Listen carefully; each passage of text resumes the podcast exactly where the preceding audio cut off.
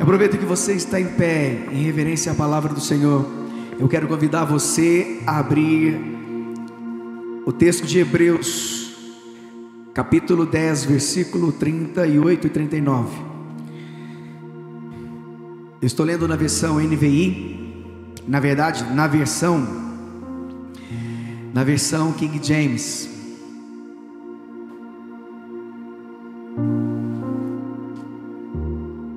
Hebreus 10, versos 38 e 39.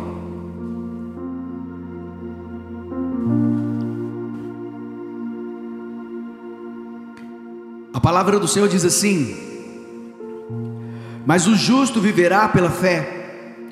Contudo, se retroceder, minha alma não se agradará dele. Nós, entretanto, não somos dos que regridem para a perdição, mas sim dos que creem e salvos seguem avante. Repita comigo, amados. Vamos ler essa versão que está no nosso telão. Vamos ler todos juntos esses dois versículos, que é o texto base para a palavra que vai ser compartilhada. Leia comigo no 3, quando eu falar 1, 2, 3, você vai ler, todos vocês vão ler juntos o que está no telão, os versículos 38 e 39. 1, 2, 3.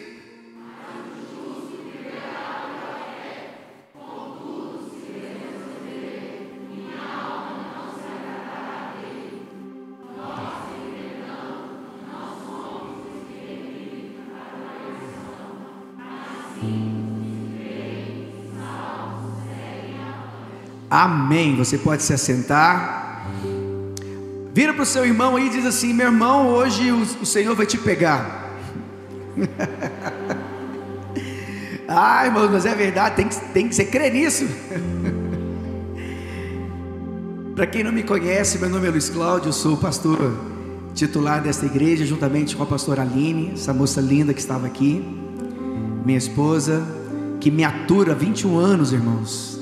É tempo demais, fala a verdade. 21 anos. Mas Deus é fiel, né? Tem dado a ela um coração generoso.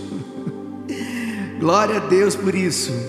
E o tema da mensagem de hoje, e nós estamos voltando de umas férias. Eu creio que você também estava de férias, tá? Você estava de férias também, irmãos? Não, nós estávamos de férias, carregando pedra. E, e nós estamos voltando, nós voltamos na quarta-feira mas hoje, oficialmente, aqui no culto de celebração, já estava com muita saudade de ver os irmãos. Como eu sinto falta dessa igreja linda, maravilhosa. Vocês são preciosos demais.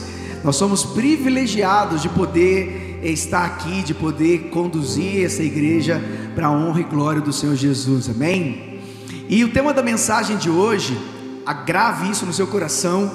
O tema da mensagem é desistir nunca recuar jamais, avançar sempre. Repita comigo: desistir nunca, recuar jamais, avançar sempre. Você crê nessa verdade? Amém? Eu quero trabalhar com você esses dois textos. Porque eu creio, amados, que quando nós somos chamados, quando nós somos separados, nós somos escolhidos, predestinados a viver o propósito, a vontade de Deus aqui na terra, amados, nós não podemos recuar. E o, e o Senhor ministrou meu coração, eu estava meditando na minha leitura anual e, e, e lendo o texto de Hebreus, o Senhor falou muito forte ao meu coração sobre esses dois versículos. E eu quero compartilhar com você, mas antes de entrar neles, eu quero fazer uma simples, é, uma breve exposição daquilo que o Senhor está falando em todo o capítulo 10 de Hebreus. Se nós pegarmos lá no princípio, no, no início do capítulo 10, no versículo 1, está escrito assim: Porque tendo a sombra das coisas boas que virão, e não a imagem exata das coisas, não pode nunca com os mesmos sacrifícios que eram continuamente oferecidos de ano em ano, aperfeiçoar os que se achegam. Amados, o autor de Hebreus, que muitos dizem que é Paulo, outros discordam disso, mas o importante é que o autor de Hebreus ele está dizendo, ele está fazendo uma referência aos sacrifícios que eram realizados no templo.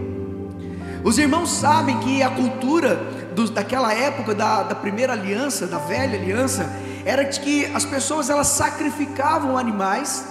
Todos os anos havia um sacrifício, um derramamento de sangue pelos pecados do povo. Mas o que o autor de Hebreus está falando que uma vez que Jesus morreu pelos nossos pecados e que ele foi derramado o sangue dele, ele, o cordeiro perfeito, imaculado. Esse sacrifício, por ser perfeito, ele não pode novamente ser derramado, porque já foi derramado, e uma única vez é suficiente para perdoar todos os nossos pecados. Não, não é cabível mais se falar em derramamento de sangue, em sacrifício, uma vez que Jesus já morreu pelos nossos pecados já foi sacrificado. E o autor de Hebreus está falando justamente disso. Aquilo que acontecia na velha aliança era uma sombra do que aconteceria hoje. E como houve um sacrifício, havia sacrifícios de ano em ano, o Senhor entregou seu único filho para que ele morresse, fosse sacrificado no nosso lugar. E hoje nós vivemos no tempo da graça. O interessante é que o autor de Hebreus, a partir do verso 19, ele começa a falar, a exortar, a chamar a atenção da congregação, da igreja, a perseverar na fé, a ter um coração verdadeiro, um coração puro, considerando e amando uns aos outros, não abandonando a congregação, ou seja, não se afastando do meio do povo e vivendo um ajudando o outro. A igreja ela, é, ela funciona assim, é um ajudando o outro. Nós vamos crescer espiritualmente, nós vamos avançar quando nós compreendemos que nós precisamos uns dos outros. Eu preciso de vocês. Eu preciso da minha esposa, eu preciso dos meus filhos. Assim nós vamos sendo aperfeiçoados dia após dia. Eu creio nisso. E o autor de Hebreus também ele cria. Por isso ele falava assim: perseverem na fé. Tenha um coração verdadeiro, um coração puro. Considere e ame uns aos outros. Não abandone as reuniões, não abandone a congregação e ajude uns aos outros. Mas pouco adiante, já nos versículos 26 e 27, ele nos exorta, nos chama a atenção para algo que é o ponto-chave dessa mensagem. O autor de Hebreus ele diz nos versos 26 e 27, ele diz assim: Porque se vivermos deliberadamente em pecado, depois de termos recebido o pleno conhecimento da verdade, já não resta sacrifício pelos pecados, mas uma horrível expectativa de juízo e fogo ardente, prestes a consumir todos os inimigos de Deus. Amados, preste muita atenção na palavra de Deus. Eu quero chamar a sua atenção para isso que o Senhor está falando. Ele está dizendo o seguinte: porque se vivermos deliberadamente em pecado, depois de termos recebido pleno conhecimento da verdade, ele não está falando para aqueles que não conhecem a Cristo, ele está falando para a igreja, para aqueles que um dia se declararam nascidos de novo, para aqueles que um dia se dizer, disseram: Eis-me aqui, Senhor. Aqueles que um dia levantaram as mãos e disseram assim: Senhor, eu te aceito como meu único e suficiente Salvador. Esta mensagem é para essas pessoas, essa mensagem é para mim, essa mensagem é para você. Ele está dizendo: olha, se nós que já conhecemos a verdade, estamos vivendo de forma deliberada no pecado, já não resta mais nenhum sacrifício para nós. Ele está dizendo: olha, meu irmão, para você que já conhece a Cristo, para você que conhece a verdade, para você que já teve experiência com Deus, se você está vivendo deliberadamente no pecado, para você não resta mais sacrifício, para você há juízo. É duro isso, não é?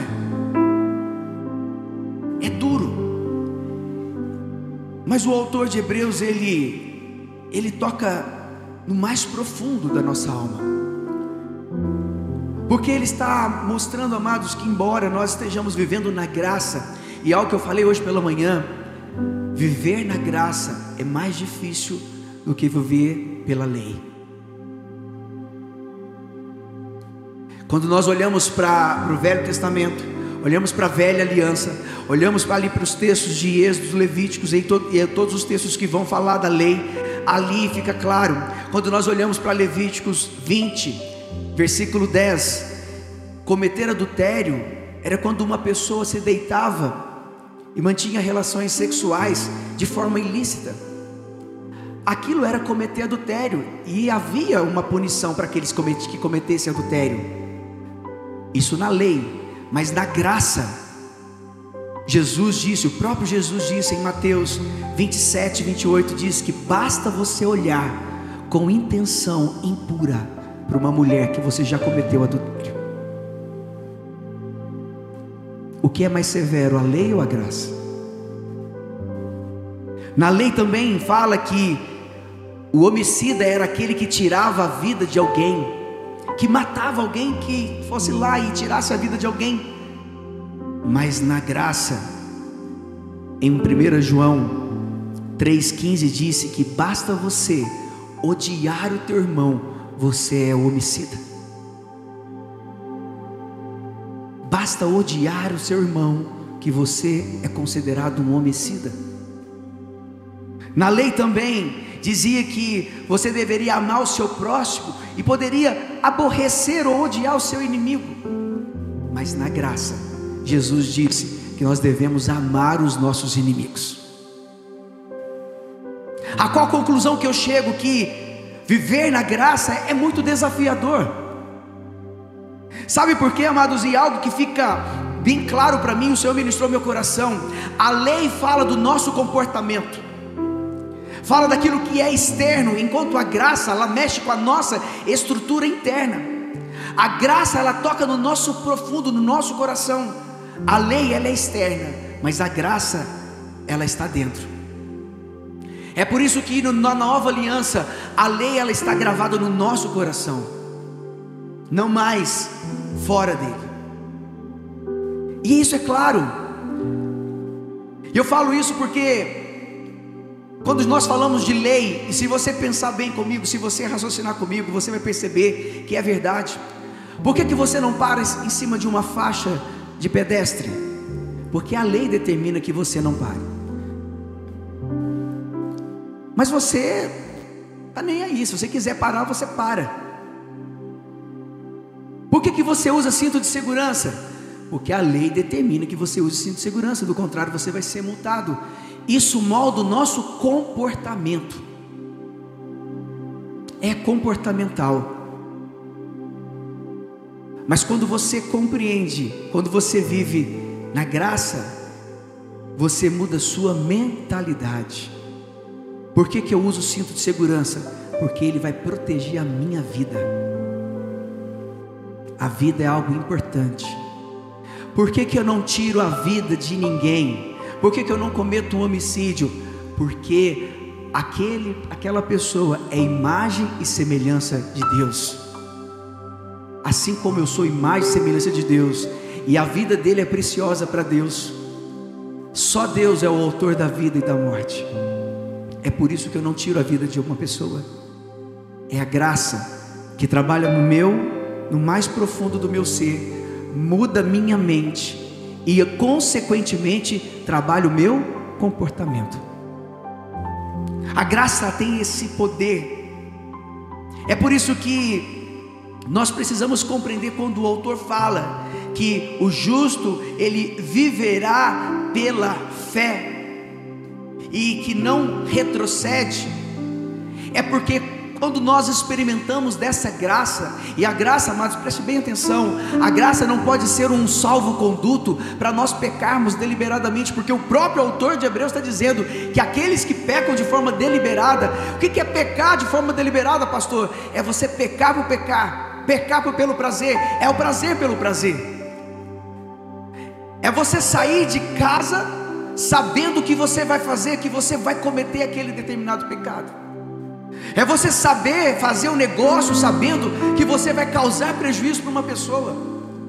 É você sair de casa sabendo que você vai cometer um adultério, que você vai fazer isso, que você vai fazer aquilo, porque você quer fazer, porque a sua vontade é, ela prevalece. Isso é pecar de forma deliberada. E quando nós pecamos de forma deliberada, nós estamos anulando a graça da nossa vida. Tudo aquilo que foi feito na cruz, a obra da cruz que foi feito para nós. Mas no verso 38, o autor diz: Mas o justo viverá pela fé. Contudo, se retroceder, minha alma não se agradará dele. Quando nós pegamos esse texto, ele é extraído, a parte, o, justo viverá pela fé, ele é extraído do livro de Abacuque. Era uma outra realidade. O justo ali, naquela ocasião, eram aqueles que ainda mantinham, ainda que, ainda que eram os justos daquela época, eram aqueles que mantinham a palavra de Deus guardada no coração. Eram aqueles que não se misturavam aos invasores daquela terra era, eram aqueles que não cometiam pecados. Mas o justo que está sendo falado aqui em Hebreus são aqueles que creem em Jesus, aqueles que foram salvos. E o mesmo texto que o justo viverá pela fé é citado em outras ocasiões na Bíblia. Nós já falamos sobre isso, está em Abacuque 2,4, está em Romanos 1,17, Gálatas 3,11. E é interessante, amados, que quando nós olhamos para esse texto, que o justo viverá pela fé, o justo é aquele que verdadeiramente confia continuamente em Cristo, que não se desvia dele, porque ele é o caminho. Quando nós nos desviamos, muitas vezes falamos, ó, oh, desviou da igreja. Não, ninguém desvia da igreja, desvia do caminho. Nós, quando ele desvia do caminho, quando ele não desvia do caminho, quando ele confia continuamente em Cristo, ele viverá eternamente. Viverá eternamente, e eu não creio algo que ainda está por vir. Eu creio, amados, que esse viver, esse viver, o regozijo que Deus tem para nós, fala de uma vida futura, mas também fala de uma vida presente, fala de nós vivermos aqui abundantemente. Quando o Senhor fala de uma vida em abundância, não é somente na glória, mas é agora. E eu creio nisso que o Senhor tem que liberar, Ele tem para liberar sobre as nossas vidas de uma vida abundante aqui e agora. Você crê nisso? Você já parou para pensar que quando o Senhor fala que Ele tem uma vida e uma vida abundante, é algo para o futuro ou é algo que é para nós vivermos agora? O que, que você pensa sobre isso? Eu creio, amados, que o Senhor quer que nós experimentemos essa abundância agora, neste tempo. Mas algo que a palavra de Deus fala na segunda parte do versículo 38, e ele diz que aqueles que retrocedem, contudo, se retroceder, minha alma não se agradará dele. O Senhor falando, aqueles que retrocedem, o Senhor não se agradará dele. Essa palavra retroceder no grego está opstelo, que significa retirar-se, recuar, ou seja, não permanecer. Aqueles que estão em Cristo, aqueles que estão vivendo, estão confiantes do Senhor, eles devem permanecer assim, eles não devem recuar, porque isso não agrada o coração de Deus. É o que o Senhor está falando. E eu vejo que não tem nada de inútil na palavra de Deus. Pode ser redundância falar isso, mas a palavra de Deus, amados, ela não tem nada que, que não seja útil. Ela é útil para nós. E quando o Senhor fala que, contudo, é aqueles que retrocedem, é porque o Senhor fala que é possível, é possível que eu e você, que na nossa caminhada cristã, que a gente venha retroceder, que a gente, que a gente venha fraquejar na fé, mas Ele está falando: o justo vive pela fé. E Ele está dizendo que nós podemos retroceder, nós podemos recuar, mas o que o Senhor quer é que nós não recuemos, amém? Ele não quer que nós recuemos, por quê? Porque o Senhor ele não se agrada disso. Quando ele fala que a minha alma não se agrada dele, daqueles que recuam, ele está sendo até poético aqui, o autor de Hebreus ele está sendo um pouco poético, porque lá nos versos 27, 28 e 29 ele é mais contundente. Olha o que diz em Hebreus 10, versículos 28, 27, 28 e 29. Mas uma horrível expectativa de juízo e fogo ardente, prestes a consumir todos os inimigos de Deus. Ora, se aqueles que rejeitam a lei de Moisés morrem sem misericórdia mediante a palavra de acusação de duas ou três testemunhas, julgai vós quanto maior castigo merecerá quem feriu os pés do Filho de Deus, profanou o sangue da aliança, pelo qual ele foi santificado e insultou o Espírito da graça. Quando o autor de Hebreus ele fala sobre isso, ele está falando de uma completa apostasia. E é possível que aqueles que já viveram, que já experimentaram a graça, que já já conheceram Jesus, tiveram experiência, tiveram experiência com Jesus, é possível que esse também pode se afastar, pode recuar. É possível que ele possa se apostatar da fé. E o que o Senhor está chamando a nossa atenção, está nos exortando, é que nós não podemos recuar, nós não podemos regredir sair do nível onde nós chegamos, nós precisamos é avançar um pouco mais. É isso que a palavra está dizendo. Nós precisamos avançar um pouco mais, porque Ele não se agrada daqueles que retrocedem. Porque aqueles que retrocedem, eles estão anulando a obra que foi feita na cruz aqueles que pecam de forma deliberada, aqueles que pecam porque querem pecar, eles estão anulando a obra da cruz, e para estes haverá juízo. No verso 39, ele diz o seguinte: Nós, entretanto, não somos dos que regridem para a perdição, mas sim dos que creem e salvos seguem avante.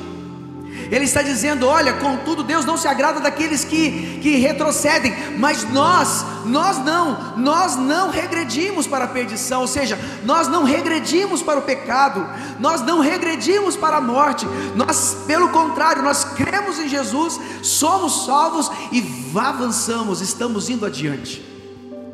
Nós estamos indo adiante. Nós queremos crescer um pouco mais, avançar um nível a mais, passar de fase. E nós vamos passar de fase, amém, irmãos? E, e muitos estarão na glória com Jesus. Você crê nisso? Eu estava conversando com um irmão, eu não sei se isso é pessimismo, o que, que é que ele falou assim, eu falou, pastor, eu quero que Jesus volta logo, não aguento mais essa vida. Quero que Jesus volta logo para ir para a glória. Eu falei, meu Deus, eu falei assim, eu quero viver mais. eu quero viver mais porque eu creio que Deus tem muito mais para nós. Eu creio que o Senhor pode nos usar, amados, porque quando nós fomos alcançados, só existe um, motivo para que nós fôssemos alcançados: é para alcançar outras pessoas, é para levar a palavra de Deus para outras pessoas. É por isso que eu não, às vezes eu não consigo entender, amados, que a pessoa trabalha com alguém, eh, mora na mesma casa, é vizinho de alguém e, e não fala de Jesus. Não abre a boca para falar do Evangelho, fala de tudo, fala do galão da massa, fala do, fala do, do, do time de futebol, fala do esporte eh, que pratica, fala qualquer coisa menos de Jesus. Sendo que a coisa mais importante que nós fomos chamados para fazer é falar dele pregar o Evangelho. Faça uma análise da sua vida. No último ano, 2020, quantas pessoas você ganhou para Jesus? Quantas pessoas você falou de Cristo? Quantas pessoas você convidou para vir na sua igreja, para ir no seu GV, para você orar por ela? Amado, se a gente for fazer uma estatística aqui, a gente vai ficar estarrecido, vai ficar chocado. O que você mais fez em 2020 foi falar, foi escrever, teclar, se comunicar, interagir. Mas quanto, quantos por cento do seu tempo você fez isso para falar de Jesus?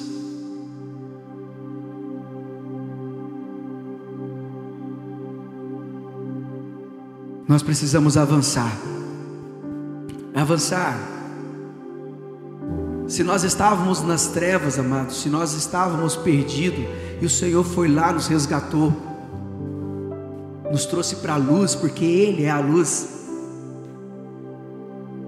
Agora, recuar, voltar para as trevas, é você anular toda aquela obra que foi realizada por Ele. Terrível isso. O apóstolo Paulo, escrevendo aos Filipenses, ele fala que nós precisamos exercitar esta salvação é algo que cabe a mim e, a, e cabe a você. Talvez muitas pessoas não concordem com isso, mas amados, nós precisamos exercitar a nossa salvação, assim como nós exercitamos a nossa fé. Nós precisamos exercitar o nosso caráter cada dia mais. Nós precisamos fazer algo para que nós nos tornemos pessoas melhores. Em Filipenses, capítulo 2, versículo 12 ao 16 diz assim: Sendo assim, meus amados, como sempre obedecestes, não somente a minha presença, porém, não, não somente na minha presença, porém, muito mais agora na minha ausência, colocai em prática a vossa salvação, com reverência e temor a Deus, depois é Deus que produz, pois é Deus que produz em vós tanto o querer como o realizar, de acordo com a sua boa vontade. Fazei tudo sem murmurações, nem contendas, para que vos torneis puros irrepreensíveis, filhos de Deus, inculpáveis, vivendo em um mundo corrompido e perverso, no qual resplandeceis com, como grandes astros do universo, retendo firmemente a palavra da vida, para que no dia de Cristo eu tenha motivo de me gloriar no fato de que não foi inútil que corri e trabalhei. Nós devemos buscar todos os dias nas nossas orações, Senhor, aumenta minha fé, Senhor, me dê vontade, me dê coragem, me dê ousadia, para cada dia mais me manter firme, puro, incorruptível. Coloque em meu coração cada dia mais a certeza de que eu sou filho amado, escolhido, predestinado, chamado. Cada dia nós temos que clamar ao Senhor por isso. Em 2 Pedro, versículo 1, é, capítulo 1, versículo 10 diz assim: "Portanto, irmãos, esforçai-vos com dedicação cada vez maior, confirmando o chamado e a eleição com que fostes contemplados, pois se agirdes deste modo, jamais abandonareis a fé. Se nós agirmos, amados, sem dedicação, sem esforço, nós podemos abandonar a fé, nós podemos fraquejar na fé. Ele está dizendo: se agirdes assim, jamais abandonareis a fé. É algo que nós precisamos ter no nosso coração, nós precisamos agir assim. Em Hebreus 12, capítulo Hebreus capítulo 12, versículos 14 e 15 diz assim: Esforçai-vos mais uma vez, esforçai-vos, fala de mim, de você, para viver em paz com todas as pessoas e em santificação, sem a qual ninguém verá o Senhor. Vigiai para que ninguém se exclua da graça de Deus, que nenhuma raiz de amargura venenosa brote e vos cause confusão, contaminando muitos. Esforçai-vos, esforçai-vos para andar em santidade, porque sem ela ninguém verá o Senhor. O apóstolo Paulo escrevendo ao seu discípulo Timóteo, em 2 Timóteo, capítulo 2, versículo 15 diz: "Procura isto sim, apresentar-te aprovado diante de Deus, como obreiros que não têm do que se envergonhar e que maneja corretamente a palavra da verdade. Procura, ele está falando para mim, Luiz, procura te apresentar como obreiro aprovado. Que não tem do que se envergonhar, amados, para muitas pessoas você andar com uma Bíblia, você falar de Jesus é vergonha. Mas nós não podemos ter vergonha porque nós fomos resgatados. Eu não sei quanto a você, mas olhando para a minha vida, eu olho para o meu passado, eu vejo quanto Deus fez. Quando eu olho para a minha vida, eu olho o homem pecador que eu era, a, a, figura que eu representava na minha casa, na minha família, e vendo o que Deus fez e a obra que Ele está fazendo, porque essa obra não para e Ele é fiel para cumpri-la. Amados, eu mudei demais a conta. Deus está me transformando cada dia mais, mas é desafiador. Eu, eu, eu preciso cada dia mais mergulhar na palavra de Deus, cada dia mais orar, cada dia mais buscar, buscar ajuda, buscar mentoria, buscar discipulado, buscar em oração, jejum, palavra, para que eu me torne um homem melhor, um pai melhor, um pastor melhor. E assim nós devemos fazer. O apóstolo Paulo está falando para o seu discípulo: meu filho, procure se apresentar como obreiro aprovado, que não tem nada de se envergonhar e que maneja bem a palavra, que maneja a espada, que maneja bem a escritura é o que ele está dizendo, e ele continua mais adiante nos versículos 21 e 22. Ele diz: Se alguém se purificar destes pecados, será como vaso de honra, santificado, útil para o Senhor e preparado para todo bom serviço. E ele vai, foge igualmente das paixões malignas da juventude e segue a justiça, a fé, o amor e a paz em comunhão com os que invocam o Senhor de coração puro. Amados, se, eu, se nós pensarmos que uma vez que fomos salvos, estamos salvos para sempre e que não há mais nada a ser feito, eu vou simplesmente ficar na minha. Eu não vou me esforçar, eu não vou me esforçar para ser santo, eu não vou fugir das paixões malignas, eu vou encarar, eu vou para cima. Não, mas aqui está dizendo: foge igualmente das paixões malignas da juventude e segue a justiça, a fé, o amor e a paz em comunhão com os que invocam o Senhor de coração puro. Nós precisamos nos esforçar, nós precisamos buscar cada vez mais ser santo como o Senhor é santo, e a palavra de Deus fala: sede santos como eu sou santo. o pecado ele pode nos separar do amor de Deus. Interessante, amados, que quando nós olhamos para isso, nós percebemos que aqueles que de fato compreenderam a obra redentora da cruz, eles não recuam, eles não retrocedem eles não recuam, eles não retrocedem. Aí você pode falar assim: tem uma expressão no jiu-jitsu, hoje de manhã eu falava com o Cristiano que estava aqui. Tem uma expressão no jiu-jitsu que fala assim: eu apago, mas não bato. O crente tem que ser assim, amados, pode vir o que for, mas nós não vamos desistir nunca. Eu fico olhando para a vida daquelas pessoas, daqueles homens e mulheres que muitas vezes são colocados à prova pelo, pelo Estado Islâmico para negar a religião, para negar Cristo, e eles não negam, e eles são degolados. Amados, eu fico imaginando eles ali de joelhos, sabendo, não importa o que vai acontecer, se eu, vou, se eu vou ser degolado, o importante é que eu vou estar com Cristo agora. Eu não vou negar a minha fé. Eu não nego a minha fé, é para cima que eu vou, eu não desisto nunca. Eu posso apagar, mas eu não bato. Eu não bato. E quantas vezes nós, por questões tão pequenas, nós recuamos? Porque circunstâncias tão pequenas, nós abrimos mão daquilo que Deus tem para nós.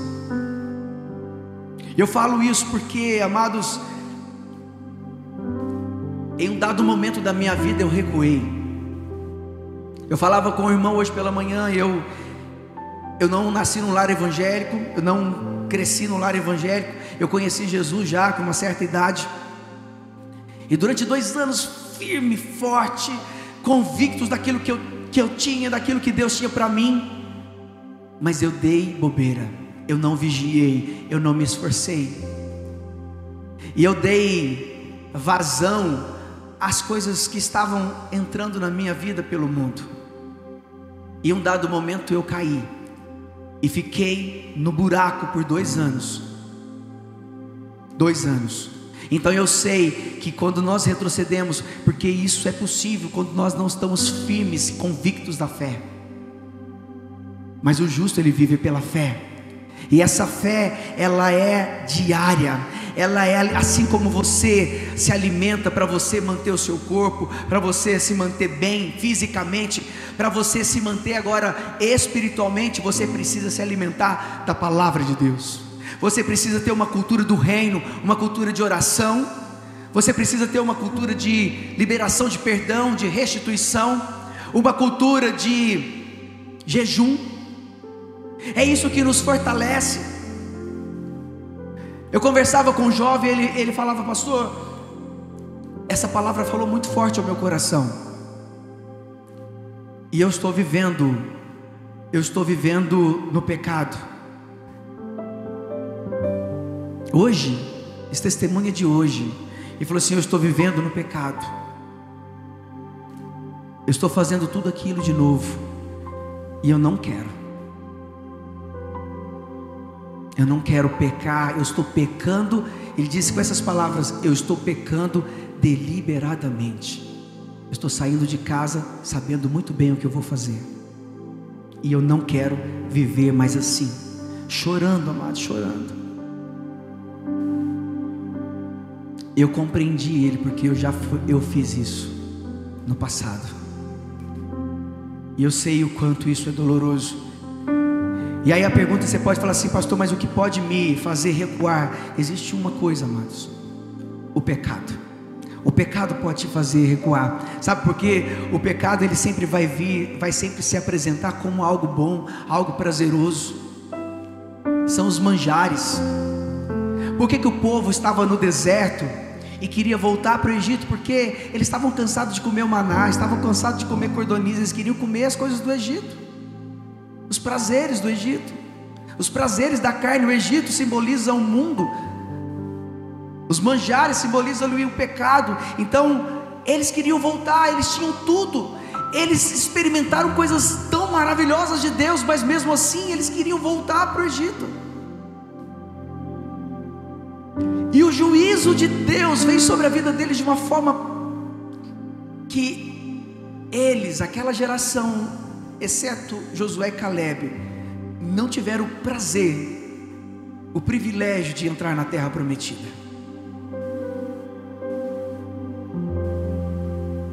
E quantos de nós muitas vezes fazemos isso porque preferimos voltar para o pecado? Preferimos amar o mundo. Em 1 João, capítulo 2, versículo 15, diz que fica claro, amados, que nós não devemos. Olha o que diz: não ameis o mundo. Se ele está dizendo, se o apóstolo João está dizendo, não ameis o mundo, porque é possível que eu e você, em um dado momento da nossa vida, nós podemos amar o mundo. E amar o mundo é amar tudo que está nele. Deixar se corromper pelo mundo. E nós não podemos fazer isso, amados, nós precisamos viver, nós, nós precisamos avançar sempre e não recuar.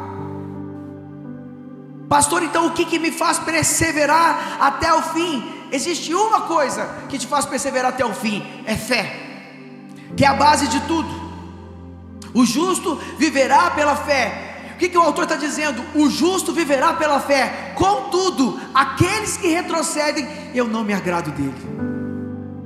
Ou seja, para nós avançarmos, nós precisamos ter fé, tomar posse daquilo que Deus já nos deu, tomar posse das promessas de Deus para nós. É pela fé que nós temos os nossos olhos fitos naquele, o consumador da nossa fé, que é Jesus. É pela fé que nós avançamos, é pela fé que nós declaramos as vitórias. É pela fé, amados, que nós tomamos posse e temos certeza da nossa salvação. É pela fé que nós tomamos posse das promessas de Deus sobre a vida de Abraão, que ele diz que todas as famílias da terra seriam benditas. Eu creio que a minha família é bendita e será mais ainda, porque existe uma promessa sobre Abraão e eu estou debaixo dessa promessa. Você crê nisso? Mas quantas vezes nós temos vivido, temos vivido o pior da nossa vida, vivendo circunstâncias difíceis, porque não tomamos posse pela fé daquilo que Deus tem para nós. As circunstâncias adversas, né, as circunstâncias que estão ali, nos tiram do foco daquilo que é importante. Fala assim, pastor, é muito lindo isso aí, mas prática, na prática, quem que já viveu isso? Quem que nunca retrocedeu? Quem que avançou, que foi para frente, foi para cima?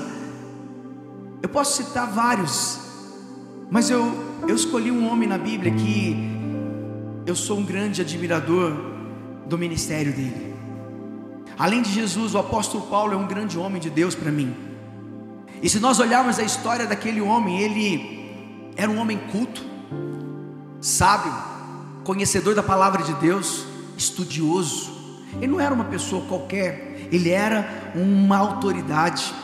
Ele vivia nos palácios, ele tinha do conforto de tudo que era bom. Mas um dia ele teve encontro com Jesus. Um dia ele viu um jovem, um jovem sendo apedrejado e as roupas desse jovem sendo colocadas aos pés dele, e ele vendo aquele jovem, amados, eu, não, eu, eu tenho sim algo bem muito forte no meu coração, que naquele exato momento a, a semente começou a ser plantada, porque aquele homem ele olhava, ele olhava para Estevão, ou a Saulo, então chamado Paulo, então chamado Saulo, ele olhava para Estevão e falava assim: esse menino é louco, isso é loucura. Mas a loucura daquele jovem, a loucura de Estevão, fez com que Paulo quebrantasse o seu coração, e mais adiante, poucos dias depois, quando ele estava indo para Damasco, a caminho de Damasco, ele teve um encontro com Jesus. Eu ministrei sobre isso na quarta-feira. Se depois você tem, depois você vai lá no nosso site, nosso, nosso, no nosso canal e assista essa mensagem. Cheios do Espírito Santo, uma mensagem que também falou muito forte ao meu coração.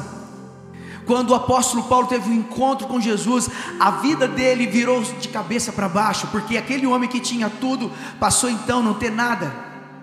Mas ele não se importava com isso, tanto que ele foi açoitado, ele foi aprisionado, ele foi apedrejado, sofreu naufrágio, tudo que você pode imaginar com aquele homem. Ele passou coisas terríveis. E ainda no final das contas, foi premiado com uma decapitação mas ele não esmoreceu, ele avançou, ele foi avante, ele foi adiante, e ele sabia do propósito dele, tanto que em 1 Coríntios, capítulo 9, versículo 16 diz: Porém, quando prego o evangelho, não vejo como me orgulhar, pois a mim é imposta a obrigação de proclamar. Ai de mim, se não anunciar o evangelho. Ai de mim, se não anunciar o evangelho. Em 2 Coríntios capítulo 4, verso 7 em diante, fica claro que a, a, intenção, o coração do apóstolo Paulo, de em meio às circunstâncias, mesmo assim ele não recuar. No capítulo 4, versículo 7 em diante, diz assim: Temos, porém, esse tesouro em vasos de barro, para demonstrar que este poder, que tudo, que a tudo excede, provém de Deus e não de nós mesmos sofremos pressões de todos os lados, contudo, não estamos arrasados. Ficamos perplexos com os acontecimentos, mas não perdemos a esperança. Somos perseguidos, mas jamais desamparados, abatidos, mas não destruídos, trazendo sempre no corpo o morrer de Jesus, para que a vida de Jesus, da mesma forma, seja revelada em nosso corpo pois nós que estamos vivos somos cotidianamente entregues à morte por amor a Jesus, para que a sua vida também se manifeste em nosso corpo mortal, de maneira que em nós opera a morte, entretanto em vós a vida. O apóstolo Paulo, ele sabia do seu chamado, ele sabia daquilo que ele tinha para viver em Deus, e ele mesmo passando por todas as circunstâncias que ele passou, ele não recuou. Ai de mim, se não pregar o Evangelho, ele está dizendo, ai de mim, se não pregar o Evangelho, mas os olhos dele estavam fixos no Autor e Consumador da nossa fé que é Cristo. Tanto que ele diz que no final desse capítulo ele fala assim: sendo assim, fixamos nossos olhos não naquilo que se pode enxergar, mas nos elementos que não são vistos, pois os visíveis são temporais, ao passo que os que não se veem são eternos. Ele sabia que a coroa dele não estava nesta vida ele sabia que aquilo que ele iria receber não estava aqui, por isso ele não esmoreceu, por isso ele não recuou. E algo que é maravilhoso, amados, quando ele, no final da sua trajetória, que ele escreve para o seu discípulo Timóteo, lá em 2 Timóteo capítulo 4, versículo 7, ele diz: Combati o bom combate, completei a corrida, perseverei na fé. Combati o bom combate. Amados, eu falava hoje pela manhã que este é um dos versículos que eu sou apaixonado na Bíblia, porque diante de Deus eu quero completar a minha carreira.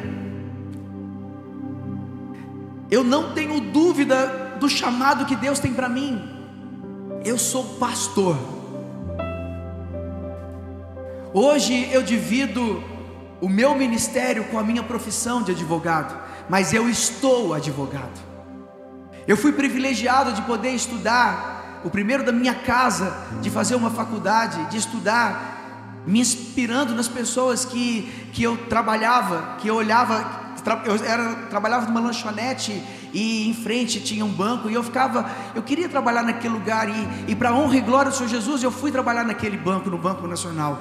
Depois eu fui para o Unibanco e ali nasceu no meu coração o desejo de fazer direito. E Deus me deu o privilégio de cursar, de fazer a faculdade de direito. Deus me deu o privilégio de conhecer a minha esposa na faculdade de direito. Deus me deu o privilégio de poder fazer um mestrado e já no mestrado, já crente, convertido, de poder falar de Jesus para as pessoas. Deus me deu o privilégio de estar numa sala de aula por 10 anos na universidade e falar de Jesus para as pessoas na sala de aula. E hoje a Aline falava que uma ex-aluna minha entrou em contato, alguém pediu para que ela entrasse em contato. Amados, ela provavelmente está nos assistindo, sabe quantas vezes eu falei de Jesus na sala de aula?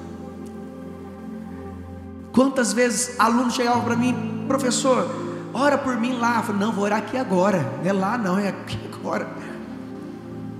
Quanto, quando eu estava como coordenador, quantas pessoas eu recebi no meu gabinete pessoas atribuladas, pessoas que estavam vivendo nas drogas, na prostituição, estava clamando por socorro, não era por um coordenador de curso, não, estava clamando por um socorro. Eu recebi uma jovem lá uma vez, ela disse: Professor, eu não aguento mais, eu estou viciada em cocaína, e eu já vendi tudo na minha casa, tô, e, e não sei o que fazer. E ela foi contar a história, porque que ela estava viciada em cocaína. Ela estava, tinha terminado um, um, um namoro, um noivado, e uma colega dela de faculdade, da mesma sala que ela estudava, a qual eu dava aula, ela disse: Ah, toma aqui, ofereceu a cocaína para ela num dia, ofereceu em outro, no outro, no outro, foi oferecendo. Quando ela já estava viciada, ela queria mais, aí a menina falou: Agora você tem que pagar. E ela começou a vender tudo, estava no fundo do poço. E o ano passado eu tive a grata felicidade de vê-la aqui na igreja. A grata felicidade de quantos alunos, quantos alunos procuram. A semana passada uma ex-aluna minha também falou assim, é, professor, ainda me chama de professor, que dia que é o culto lá na sua igreja? Amados, isso é privilégio de Deus que Deus me deu, mas passou. Eu não estou mais na coordenação, não estou mais na faculdade. Chegou o tempo, ah, houve um momento de fazer esse encerramento necessário. Eu creio que muito em breve, hoje, eu tenho sete dias da semana. Em sete dias da semana, quatro dias eu estou por conta da obra de Deus. E eu conversava com a minha esposa essa semana a necessidade que eu estou vendo de tirar mais um dia do escritório. Então tem três dias no escritório, daqui a pouco eu vou ficar com dois dias apenas. E vai chegar um tempo que eu não vou estar mais no escritório. Mas eu sei que eu estou advogado. Mas o meu ministério, o meu chamado, eu fui chamado para pastorear, para cuidar de vidas, para ajudar pessoas naquilo que eu já avancei. Eu posso ajudar alguém é por isso que você, amados, você que está sentado aí, você que está nos ouvindo, está nos assistindo, Deus não te chamou para ficar sentado, Deus te chamou para fazer a vontade dEle. Chamou para fazer a vontade dEle, para pregar o Evangelho, para ministrar vida na vida das pessoas. Nós não podemos ser uma represa, amados, nós temos que ser um rio, fluir na vida das pessoas se fluir na vida das pessoas. E ao final da nossa vida, mas eu quero, eu quero declarar isso. Combati o bom combate, completei a, carre, a carreira, ou completei a corrida e perseverei na fé.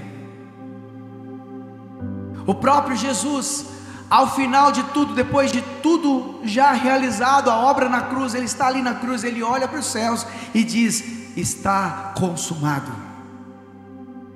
O que, que ele está dizendo? Senhor, Pai, tudo que o Senhor pediu, eu fiz.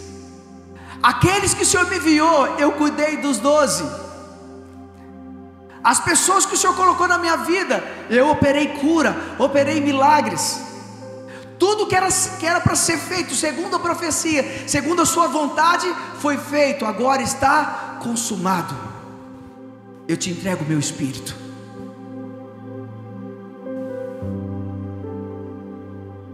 Você quer chegar ao final da sua vida e dizer: estar consumado, eu completei a carreira, eu combati o bom combate, eu não recuei, eu não esmoreci. Amados, os nossos olhos têm que estar fixo é em Cristo. Sabe por quê? O Senhor ele tem é aquele que vai desbravando caminhos, abrindo caminhos. Eu fico imaginando o Senhor à nossa frente, lutando por nós na nossa frente, com uma espada abrindo caminho para que eu e você nós possamos passar.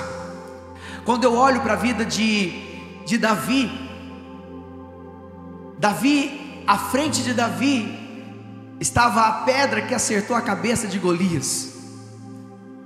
Porque quando Davi assumiu aquele combate, ele disse: Eu vou lutar contra ti, gigante, mas eu vou em nome do exército, em nome do Senhor dos exércitos de Israel. O Senhor estava à frente de Davi. Assim como quando o povo estava diante do mar, reclamando, murmurando, e Moisés foi orar, o Senhor falou assim: diga ao povo que marche. O nosso passo de fé, nós precisamos sair da nossa zona de conforto e dar um passo de fé. Muitas vezes nós somos escravizados, nós, amados, nós olhamos para, quando nós olhamos para a história bíblica, é, a palavra de Deus fala, no próprio Hebreus 10, capítulo, versículo 1, está dizendo que aquilo que aconteceu, aquilo que aconteceu na velha aliança era sombra da nova aliança. Então, tudo aquilo que o povo passou, as experiências que eles tiveram, serve para que eu e você nós possamos viver de forma diferente. Aquilo que eles erraram em abandonar a palavra de Deus, em esmorecer, em recuar, serve para que eu e você possa crer que o nosso autor e consumador da nossa fé, ele está adiante, os nossos olhos têm que estar nele, e nós vamos avançar, é para o nosso alvo, ele que é o nosso alvo, amém? É por isso que a graça, ela não mexe apenas no nosso comportamento, mas ela trabalha a nossa mentalidade. É por isso que o autor de Romanos, o apóstolo Paulo, em Romanos 12, capítulo 2, ele diz que nós não devemos nos conformar com este mundo, ou seja, tomarmos a mesma forma deste mundo. Não, nós devemos é renovar a nossa mente. Isso fala de metanoia. Se você é nascido de novo, se você é crente, se você se diz crente de verdade, amados, você não pode retroceder. porque você deve viver por fé, e aqueles que retrocedem, aqueles que andam deliberadamente no pecado, eles estão buscando o juízo de Deus. Grave isso. Eu não estou querendo botar terror, porque muitas vezes as pessoas falam assim, pastor, tem que falar palavras de, de, de bênção, de vitória, mas que palavra mais de vitória do que essa? para que você não caia no engano de Satanás, assim como Eva caiu, para que você não caia nas armadilhas, assim como muitos homens caíram.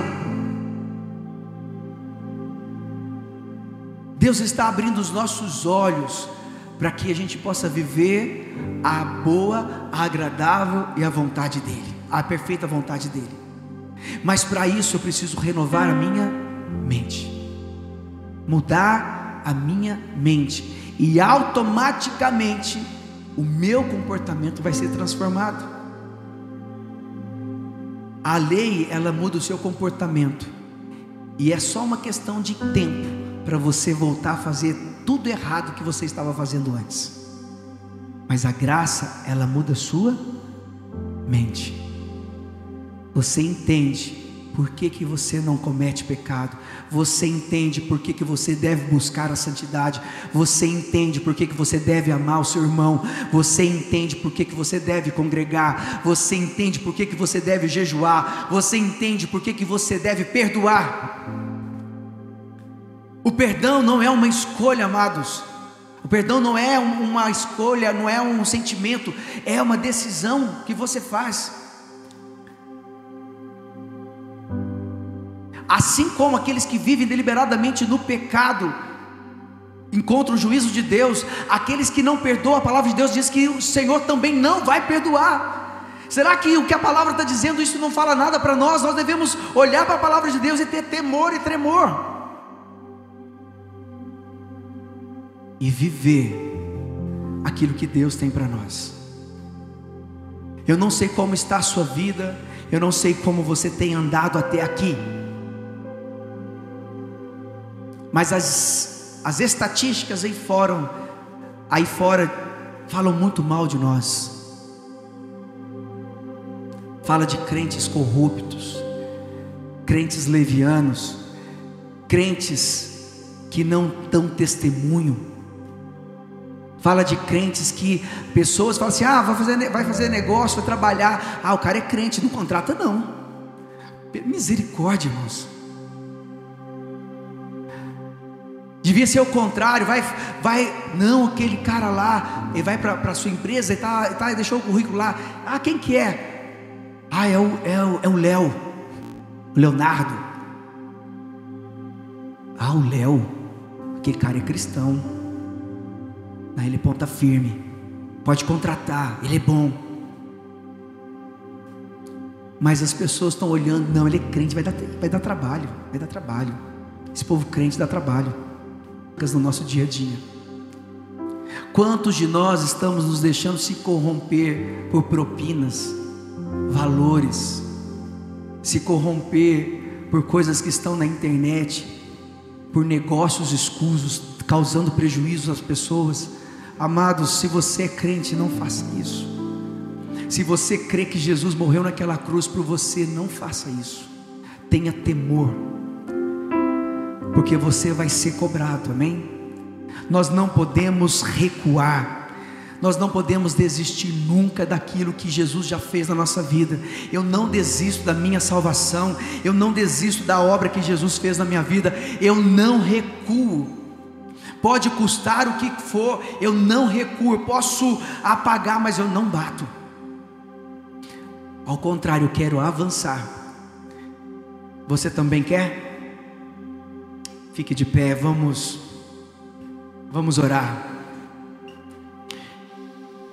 Eu não sei como está o seu coração depois dessa mensagem, mas meu coração está em paz.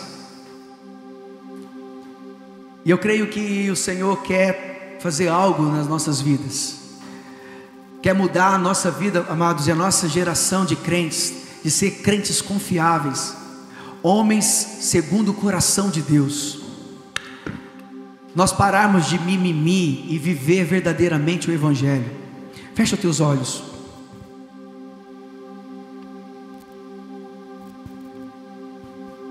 Fecha os teus olhos. Nós precisamos viver, amados, verdadeiramente o Evangelho. Sermos testemunhos, testemunhos de pessoas. Sabe, certa vez perguntaram para mim,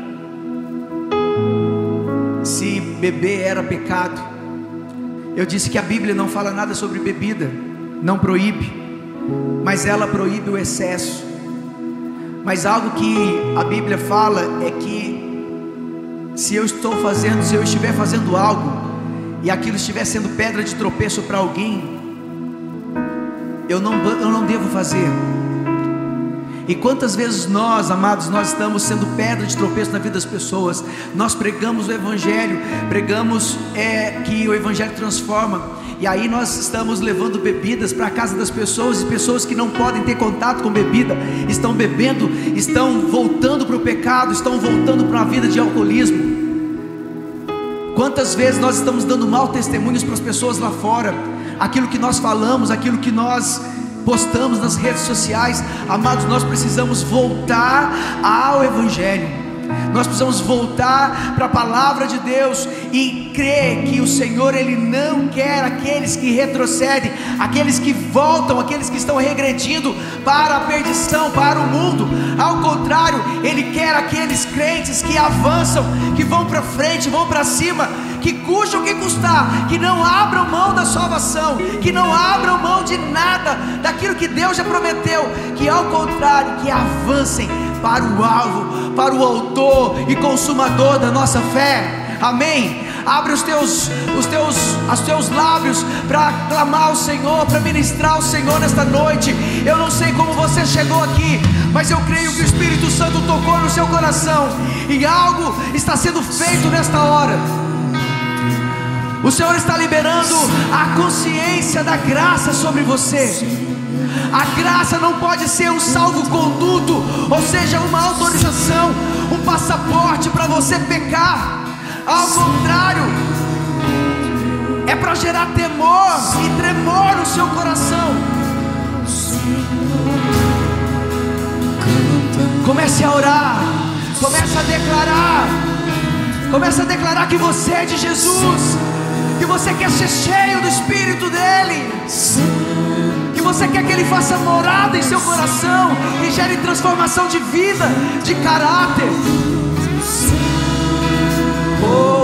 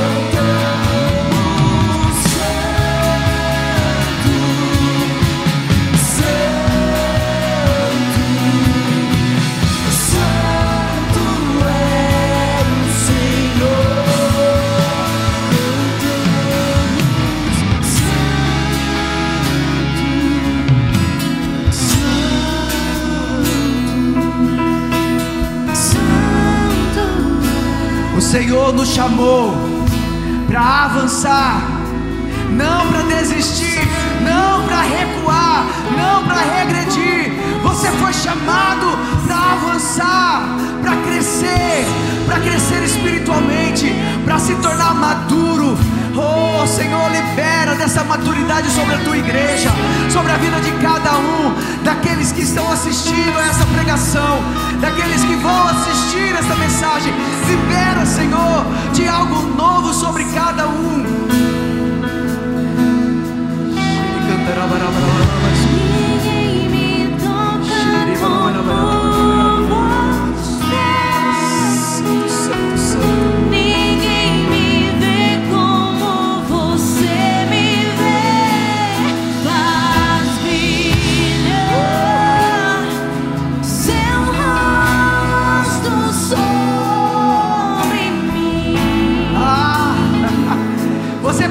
sentir a presença do Senhor aqui.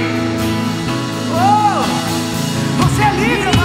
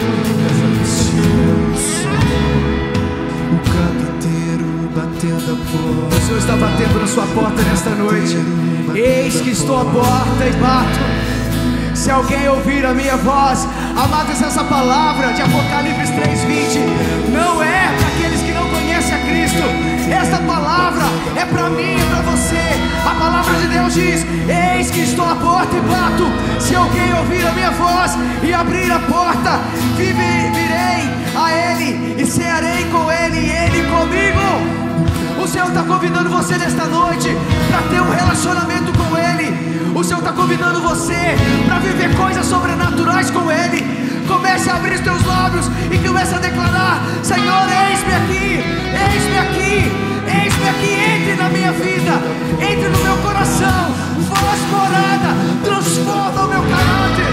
Uou! Você está comigo aqui, igreja?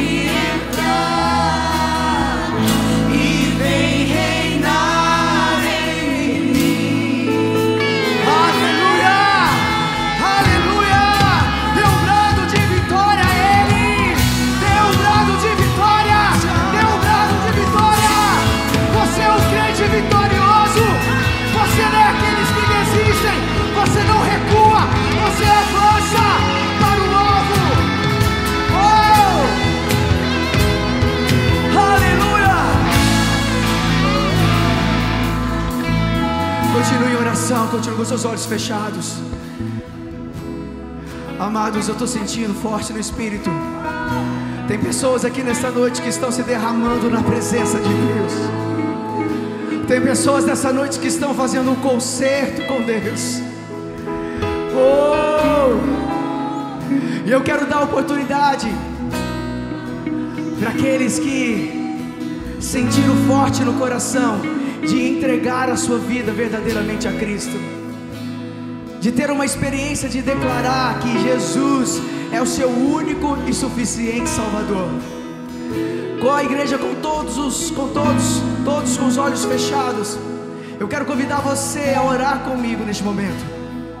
Toda a igreja vai declarar assim: Senhor Jesus, eu creio que o Senhor é o Filho do Deus Altíssimo.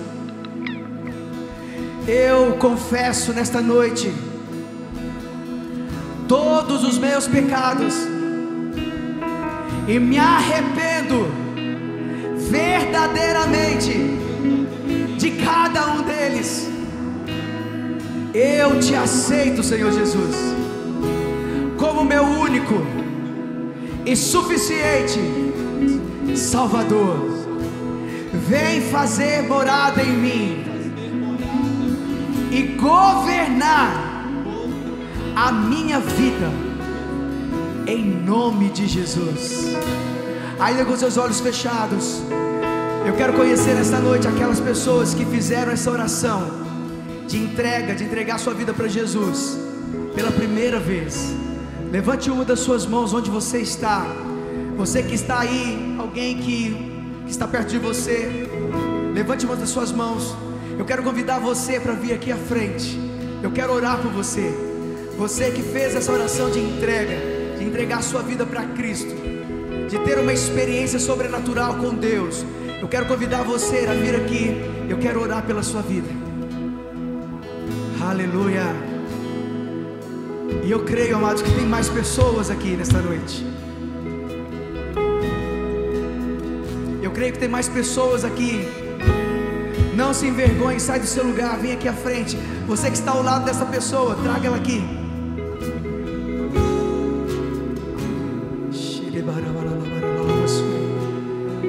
Senhor, faz a tua obra aqui. Só o Senhor, só o teu Espírito Santo pode trazer convencimento em cada coração.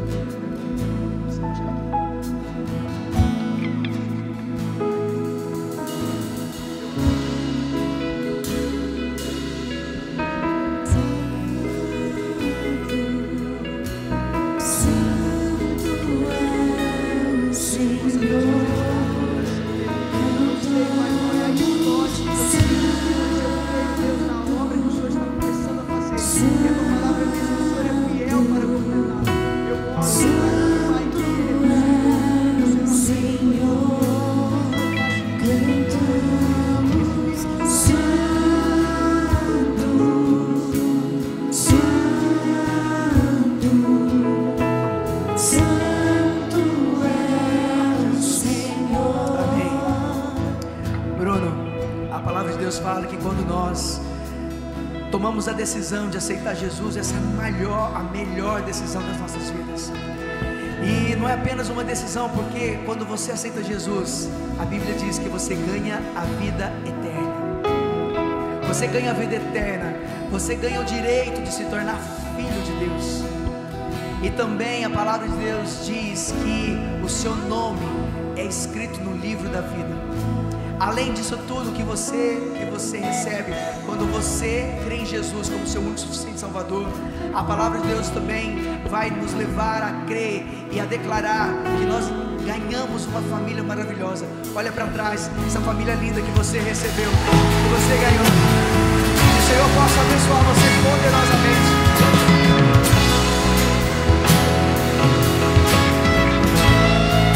Glória a Deus, aplauda Ele mais uma vez. Aleluia!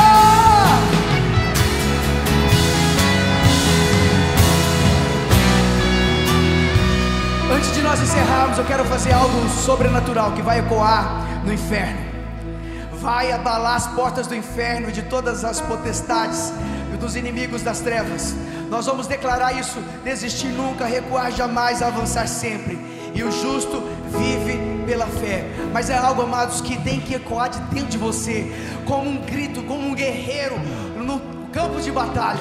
Imagina você agora no campo de batalha e na sua frente tem um monte de desafio e principalmente a, o, teu, o teu eu, o seu ego está lá na frente gritando. E na sua frente tem um pecado, um monte de coisas, manjares, para você te chamando para recuar, para retroceder. E você está nesse campo de batalha. Você está com o escudo da fé e a espada da sua mão batendo naquele escudo.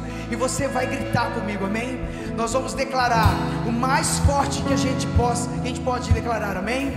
Você vai declarar o justo, mais forte, o justo, vive pela fé, desistir nunca, recuar jamais, avançar sempre.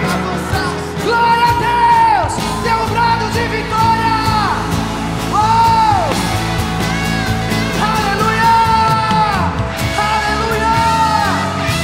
Oh!